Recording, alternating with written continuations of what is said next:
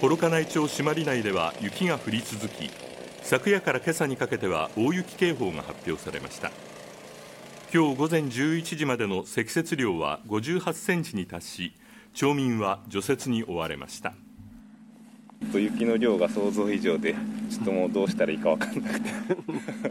初雪っていうかそんな感じでこんだけ降ったのは初めて。異常気象だから。仕方ない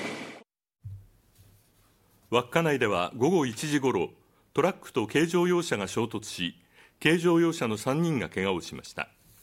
警察は積雪路面でトラックの側がハンドル操作を誤ったとみて調べています。